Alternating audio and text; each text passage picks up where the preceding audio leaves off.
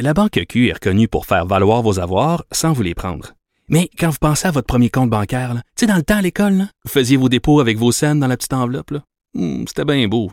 Mais avec le temps, à ce compte-là vous a coûté des milliers de dollars en frais, puis vous ne faites pas une scène d'intérêt. Avec la Banque Q, vous obtenez des intérêts élevés et aucun frais sur vos services bancaires courants. Autrement dit, ça fait pas mal plus de scènes dans votre enveloppe, ça. Banque Q. Faites valoir vos avoirs. Visitez banqueq.ca pour en savoir plus. Pas comme les autres. Joignez-vous à la discussion. Appelez ou textez le 187 Cube Radio 1877 827 2346. François Legault a fait allusion hier en point de presse aux différents variants du coronavirus, dont un qui donne maille à partir au système de santé britannique. Et là, bien entendu, ces mutations-là font peur. On a cette crainte que ça arrive jusqu'ici, que ça ruine en quelque sorte tous nos efforts. On va faire le point sur tout ça avec Benoît Barbeau, qui est virologiste, professeur des sciences biologiques de l'UQAM. Monsieur Barbeau, bonjour. Bonjour, Madame Peterson. Je devrais vous dire rebonjour parce qu'on se passe Oui, souvent oui, bien ces temps-ci. Bon, euh, quand ça a commencé à sortir là, dans les médias que la COVID-19 euh, connaissait des mutations, évidemment, tout le monde euh, a pris peur un peu. Puis je pense que c'est normal là, parce qu'on avait, avec cette percée du vaccin, l'impression qu'on était enfin euh, en train de contrôler la bête, si on veut. Et là, puisqu'elle mute dans notre esprit, c'est comme si on avait euh, perdu le contrôle. Puis je veux qu'on s'explique tout ça, mais avant, euh, parce que évidemment, c'est- des concepts scientifiques assez alambiqués puis difficiles à comprendre là, pour les gens qui sont pas habitués euh, de lire euh, des articles scientifiques. Euh, puis moi, je fais partie de ces gens-là. Là, je vais être super honnête. Je veux qu'on s'explique à prime abord de quoi ça a besoin un virus, puis le coronavirus en particulier, pour muter. Oh, c'est tout simplement parce que ça fait partie de son cycle de réplication naturelle. Donc, lorsqu'un virus comme le coronavirus, le SRAS-CoV-2, euh, se met à être transmis dans une population, ce qu'on vit actuellement, Mm. et à chaque fois qu'il va se reproduire, parce que c'est pas un virus, vous savez, il y a une certaine machinerie, certains outils qui lui permettent de se reproduire et faire des copies de lui-même, mais ces outils-là ne sont pas parfaits. Et ce qui arrive, c'est que ça fait partie aussi de leur mécanisme, de leur capacité de s'adapter euh, lorsqu'ils sont transmis dans une nouvelle population. Eh bien, étant imparfait comme copie, bien, il va y Mm. avoir des petites modifications qui vont s'introduire. Et c'est ça qui génère ce qu'on appelle des mutations et éventuellement des variants. Et le fait que dans chaque fois qu'un virus se reproduit, passe d'une personne à une personne, eh bien, ce qui arrive, c'est que s'il y a des petites modifications, le virus va s'adapter dans la population et celui ou ceux qui vont avoir les meilleures euh, caractéristiques vont, vont être ceux qui vont être capables de se transmettre plus efficacement, mais ils Mm. vont prendre le dessus sur les autres virus euh, qui ont, qui ont infecté euh, la population. Donc, c'est un processus normal. Fait que dans le fond, tous les virus mutent et s'adaptent. Donc ça, euh, la communauté scientifique s'y attendait. Oui, en fait, euh, il y a des virus qui mutent plus que d'autres. Et ce qu'il faut comprendre, c'est que le SRAS-CoV-2, le virus de la COVID-19, n'est pas un de ceux qui mutent le plus. On a déjà entendu parler de beaucoup de virus qui mutent. On a juste à penser au virus de la grippe. À chaque année, vous avez besoin de nouveaux vaccins parce que ce virus-là, qui existe sur différents sous-types, n'empêche, mute extrêmement de façon élevée. Il y a différents modes dans sa capacité de se reproduire qui lui permet de changer constamment. Puis à chaque année, bien, on arrive avec un nouveau vaccin qui est adapté Mm. à la souche ou au virus qu'on s'attend, qu'on qu'on croit qu'il va venir justement à être, qui se transmettre dans la population québécoise. Alors ça, c'est c'est un fait indéniable. Les virus, surtout les virus qu'on dit ARN, mutent énormément. Mm. Et puis, il faut comprendre quand même que le SRAS-CoV-2 n'est pas celui qui a jusqu'à de ce qu'on en comprend, qui est le, la capacité de se muter, de changer la plus exhaustive. Donc, on parle de deux mutations répertoriées par mois, ce qui est quand même pas, et ça, évidemment, en fonction des analyses qui ont été faites globales, qui ce qui est pas excessif.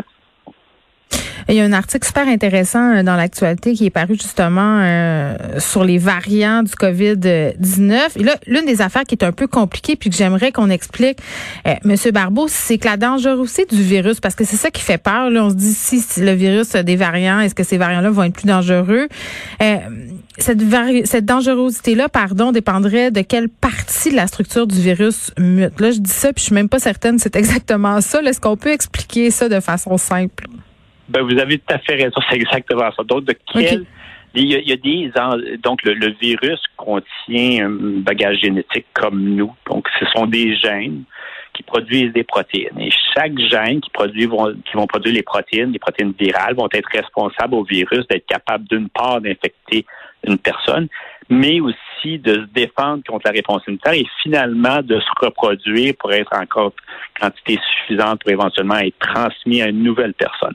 Alors il y a quand même plusieurs gènes, plusieurs protéines qui sont produites, qui sont responsables de cette capacité que le virus a de se transmettre. En fait, il faut juste comprendre que c'est son but ultime. Euh, On comprend que le virus est associé à une maladie, mais lui, son but ultime, c'est de se reproduire, d'en faire plus de copies. Puis plus qu'il y a de copies, bien, plus qu'on entend parler, et puis plus que ça crée justement la pandémie actuelle. Mais il y a différents gènes protéines qui jouent des rôles essentiels et on entend parler beaucoup de la protéine spicule, la fameuse spicule qui Ouais, elle, c'est est quoi ça? particulièrement qui la, la spike est beaucoup plus importante au niveau de la transmission du virus. Et là, c'est là l'élément clé. Mais on parle de transmission. Toutes les variants qu'on entend beaucoup parler, on parle beaucoup, on insiste beaucoup sur la modification de cette protéine qui est à la surface du virus qui lui permet de s'attacher à une cellule pour débuter son cycle de reproduction. Mais en soi, ça ne veut pas dire qu'il va être nécessairement plus dangereux, plus pathogénique, comme on dit. OK. Et ça même, ça risque d'être même le contraire. Puis c'est ça dont il est question là, euh, quand on parle notamment euh, de, ce- de ces nouvelles mutations ou variants là, qui euh, contribueraient pardon, à ce que le virus se transmette plus facilement, notamment chez les enfants. C'est ça?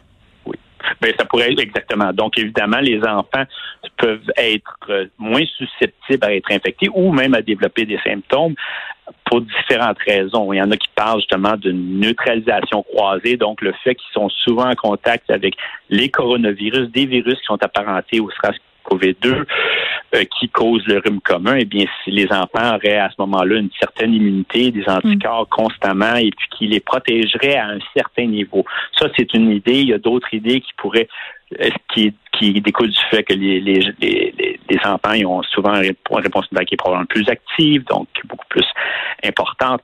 Alors, si on arrive avec un variant qui, lui, est plus facilement transmissible, eh bien, ça risque d'avoir un impact, évidemment, au niveau des adultes, premier lieu, mais Mm. ça pourrait aussi faire en sorte qu'en effet, les enfants qui sont un peu mieux protégés euh, face à la, la, la, la- le SRAS-CoV-2 actuel deviennent un peu plus susceptibles. Mais encore là, je crois que ça doit être beaucoup plus clairement établi que c'est le cas, que, c'est vraiment le cas. Est-ce qu'il y a des variants euh, qui vous inquiètent davantage en ce moment?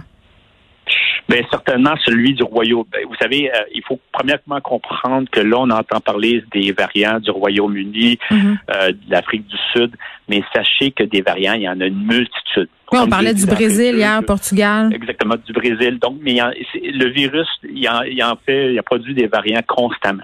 L'important, c'est de savoir euh, quels sont les variants qui semblent prendre plus, sont plus prépondérants au Mm. sein de la population.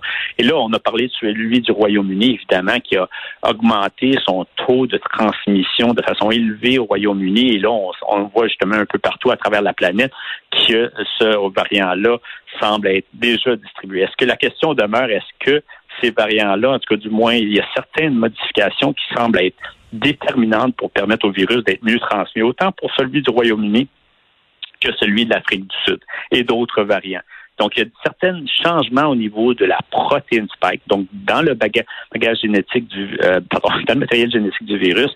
Lorsque vous changez un certain endroit le gène qui produit la protéine spike, la protéine spike va être changée et va lui permettre, permettre au virus de mieux s'attacher à la cellule, de mieux se reproduire.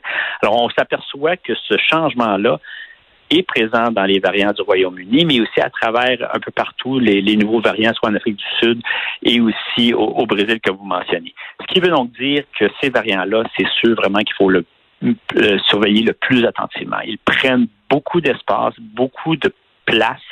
C'est eux qui se transmettent beaucoup plus activement. Mais d'une certaine façon, on est aussi rassuré qu'en ce moment, les formules vaccinales semblent nous protéger face à ce virus. Alors, c'est pas quand même, faut pas nécessairement être trop inquiet, tomber dans, la, dans un état de panique. Mm. Les vaccins sont encore efficaces. Lorsqu'il y a un variant qui pourra vraiment être euh, donné justement des signes de d'une certaine euh, une certaine évasion face à la protection qui est conférée Hmm. euh, par les vaccins. Là, à ce moment-là, on aura euh, ça sera une source d'inquiétude, Oui. mais encore là, il y a des il y a des plans B quand même. Puis en même temps, euh, M. Barrault, j'ai envie de vous demander, parce que la question qui se pose euh, en sachant tout ça, c'est ce qu'on devrait, euh, au regard de ça, fermer nos frontières. il faudrait être sûrement plus proactif dans ce sens-là. Je dis pas nécessairement fermer les les les, euh, les frontières, mais être beaucoup plus agressif, d'être capable justement de s'assurer que les déplacements à l'extérieur ne se font que pour les, les, les besoins essentiels. On a entendu parler durant les fêtes justement de beaucoup, plusieurs personnes qui ont été voyager à des endroits où que les les mesures, les restrictions qui sont imposées étaient beaucoup moindres que celles au Québec. Mhm. Alors, à ce moment-là, lorsque vous avez des gens de différentes parties, justement, de la planète, du- de- des pays, qui viennent se, euh, de différents pays, pardon, qui viennent justement se, se, se- se mélanger, euh, se côtoyer dans un seul endroit, eh bien, c'est certain que si vous avez des variants qui, dans un pays donné, a plus une meilleure capacité d'être transmis, vous risquez soit d'empirer la situation parce qu'il y a des fortes chances que Mm. ça soit déjà transmis à travers la planète, mais vous risquez justement d'arriver à une situation plus compliquée lorsque ces gens-là, s'ils sont infectés, reviennent. Et en effet, les frontières demeurent un important de contrôle et euh, je crois que le plus restrictif qu'on peut être le mieux. C'est évidemment il y a des impacts au niveau de notre société, mais lorsqu'on parle de variants, vous savez, en ce moment, avec les campagnes vaccinales, on a vraiment un, bon espoir qu'on vienne à bout de la pandémie, mais il faut être très agressif et contrôler d'une part la, la- la réplication du virus, la la propagation du virus qui mène justement à la création de variants, mais aussi l'entrée de nouveaux variants. Ben oui, c'est bien- c'est- complexifier, la- complexifier le tout. C'est bien évident, euh, M. Barbeau, et j'ai envie de dire, ça serait tout à fait possible de laisser euh, voler les vols cargo et de clouer les avions euh, qui transportent des humains au sol. C'est clair qu'il y aurait des situations absolument déchirantes, par exemple, quand tu dois te rendre dans un autre pays pour une raison humanitaire. Mais Oui. en gardant en tête que ça serait une mesure temporaire, euh, c'est peut-être Oui, de ça dont on aurait besoin, parce que l'Australie le fait. C'est une île, bien entendu, mais ils sont exempts de cas euh, quand même depuis plusieurs mois. Ben c'est ça. Donc à un moment donné, je pense qu'on devra regarder euh, de ce côté-là au niveau du gouvernement fédéral. Benoît Barbeau, merci, virologiste, Avec professeur. plaisir. Oui, à la prochaine, merci.